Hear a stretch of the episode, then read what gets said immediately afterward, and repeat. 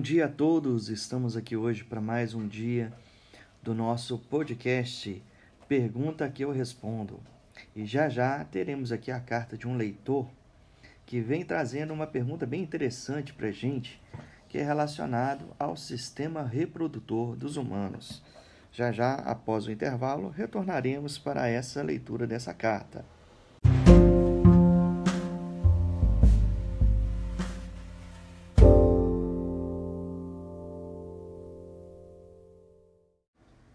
E a pergunta de hoje é: qual é a função do sistema reprodutor? Bom, é, o sistema reprodutor ele também é chamado de sistema genital. É responsável por proporcionar as condições adequadas para a nossa reprodução. Então, o sistema reprodutor masculino ele é responsável por garantir a produção de gametas masculinos, né, que no caso são os espermatozoides, e depositá-los no interior do corpo da mulher. O sistema reprodutor feminino, por sua vez, né, ele é produzido, ele produz, né, o gameta feminino, os ovócitos secundários. E é também servido de local, né, para a fecundação e o desenvolvimento dos bebês, né, que no caso são é a gravidez, né?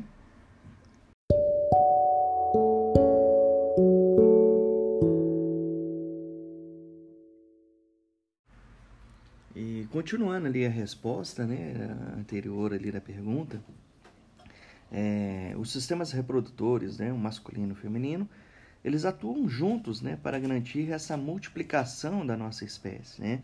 Tanto o sistema genital masculino quanto feminino, eles são responsáveis pela produção né, desses gametas, né? ou seja, para a produção de células né, que se unirão na fecundação e darão origem ao zigoto. Os gametas eles são produzidos ali nas chamadas gônadas, sendo os testículos as gônadas masculinas e os ovários as gônadas femininas. Os testículos eles produzem os espermatozoides, enquanto os ovários eles vão produzir ali os ovócitos secundários, chamados popularmente né, de óvulos.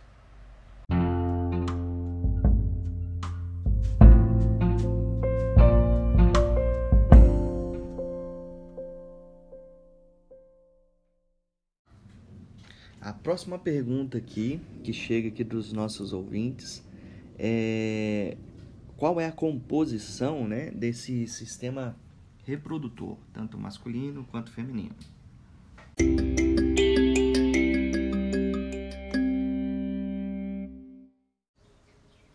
Bom, vamos lá.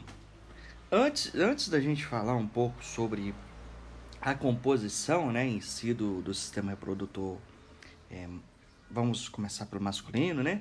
É necessário que a gente entenda a função dele, que ele, ele que garante a produção dos espermatozoides é, é a produção, né, a transferência desses gametas para o corpo da fêmea.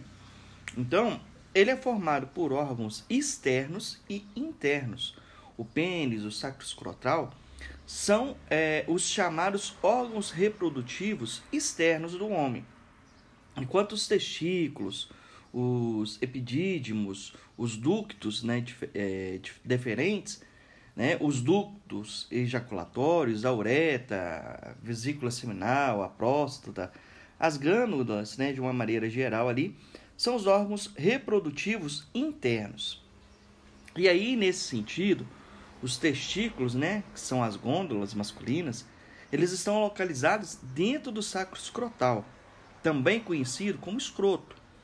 E eles são formados por vários tubos é, enrolados, chamados de túbulos seminíferos, nos quais os espermatozoides são produzidos, além de produzir os gametas, é claro, né? E nos testículos é que ocorre a produção da testosterona, né? Esse hormônio relacionando, entre outras funções, como a diferenciação sexual e a espermatogênese. E é engraçado que num programa anterior, anterior né, teve uma, uma ouvinte que falou assim: Ah, eu estava brincando de dedanha com a minha família e tal, e apareceu a palavra epidídimo, né? E eu até expliquei no programa anterior, mas vamos lá. Porque o epidídimo faz parte do sistema reprodutor masculino, né? Após ali saírem os túbulos seminíferos, os espermatozoides seguem para o epidídimo, né? Que ali é, é formado por tubos é, espiralados e é nesse local ali que os espermatozoides adquirem ali, a sua maturidade, né? Eles se tornam-se ali é, móveis, né? Nesse sentido. Já os ductos deferentes, é, no momento da ejaculação, os espermatozoides seguem para o epidídimo, para o ducto deferente, e esse ducto ele encontra com o ducto da vesícula seminal e passa a ser chamado de ducto ejaculatório, o qual se abre na uretra. A uretra ela é o ducto que se abre para o meio externo. Ela percorre todo o pênis e ela serve de local de passagem para o sêmen para a urina, sendo, portanto, um canal assim muito importante no sistema urinário e o sistema reprodutor. Aí nós temos também as vesículas seminais. Né? No corpo mas masculino, é, observa-se a presença de duas vesículas seminais, as quais formam as secreções que compõem cerca de 60% do volume de sêmen. Essa secreção ela apresenta ali várias substâncias, incluindo a frutose, que serve ali como fonte de energia para o espermatozoide. E é nesse, nessa região aqui também, né, já que a gente está falando de vesículas seminais, perto ali, nós temos também a próstata, né, que ela secreta o fluido que também compõe o sêmen. Essa secreção contém enzimas anticoaguladoras eh, e nutrientes para os espermatozoides. Lembrando que essa aqui é uma região é, em que há um risco, né, uma incidência ali de, de câncer. Então, há necessidade ali de se fazer exames regularmente, né, é, essa preocupação aqui com relação à próstata. Temos também ali né, as glândulas né, bulboretrais. No corpo masculino, observa-se a presença de duas glândulas.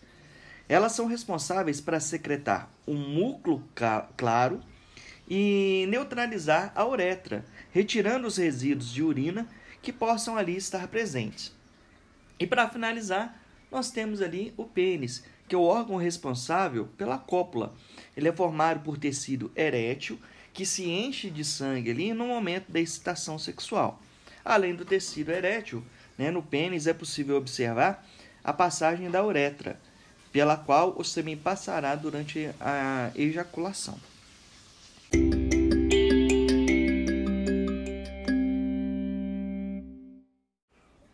Bom, agora, para a gente entender um pouquinho o sistema reprodutor feminino, a gente precisa entender ali a, a sua função, né? Que ele vai servir de local para a fecundação e também para o desenvolvimento do bebê, né? Além de ser responsável pela produção de, dos gametas femininos, de hormônios. Então, assim como o masculino, o, o sistema reprodutor feminino ele apresenta órgãos externos e órgãos internos. Os órgãos externos, eles recebem a denominação geral de vulva e incluem, incluem né, os lábios maiores e os lábios menores, o clítoris e as aberturas da uretra e a vagina. Já esses órgãos internos, eles incluem ali os ovários, as tubas uterinas, o útero, né, e no caso, a vagina.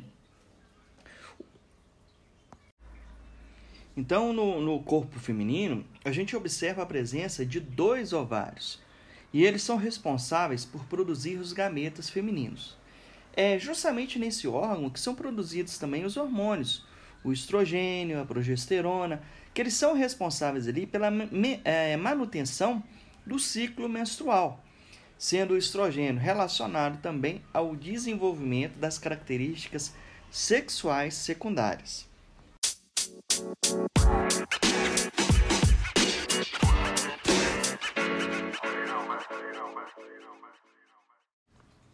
No sistema reprodutor feminino, nós também temos as tubas uterinas, que são duas, e elas apresentam ali uma extremidade que atravessa a parede do útero e a outra que se abre próximo do ovário.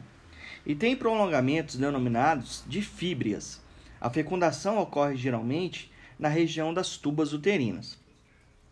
É, temos o útero, que é um órgão muscular em forma de pera, lembra ali um, um, a fruta mesmo, a pera ali, no qual se desenvolve o bebê durante a gravidez. A parede do órgão ela é espessa e possui três camadas. A camada mais espessa ela é chamada de miométrio e é formada ali por uma grande quantidade de fibras musculares, fibras lisas. A mais interna ela é chamada de endométrio e destaca-se ali por ser perdida durante a menstruação. É ela ali que vai é, se desfazer ali e formar ali o ciclo menstrual. O colo do útero também é chamado de cervice e ele abre-se ali na vagina. E a vagina ela é um canal ali elástico, né, no qual o pênis ele é inserido durante a relação sexual. E o espermatozoide é depositado. É justamente nesse canal também onde o bebê passa, né, durante ali o parto normal. A vulva, né, é a genitália externa feminina.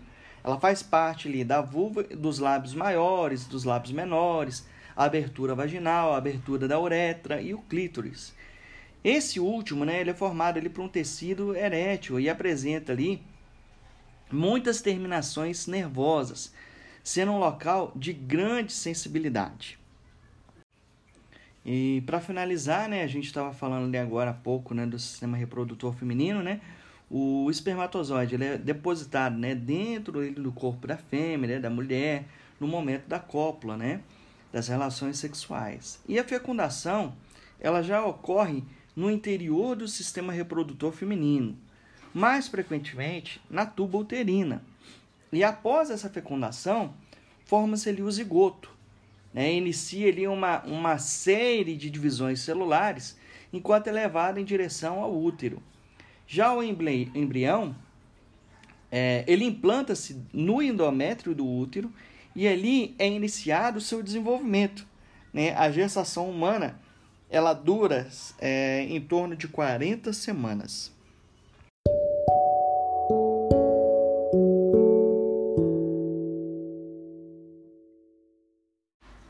E chegamos ao fim de mais um podcast Pergunta que eu respondo. Espero ter trazido alguns esclarecimentos aqui para vocês. Foi um prazer estar com vocês. E vejo vocês na próxima. Muito obrigado, tudo de bom. Fiquem com Deus.